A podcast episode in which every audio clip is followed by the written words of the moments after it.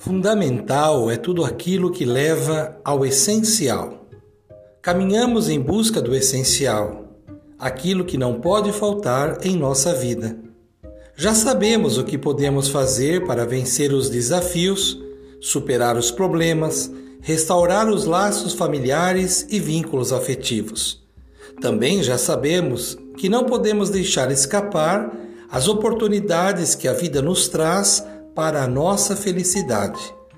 Ser feliz é essencial para viver. O essencial transforma as coisas fundamentais em essência de nossa vida. Experiências, emoções, sentimentos, gestos e atitudes que preenchem o vazio que por vezes se manifestam em nós.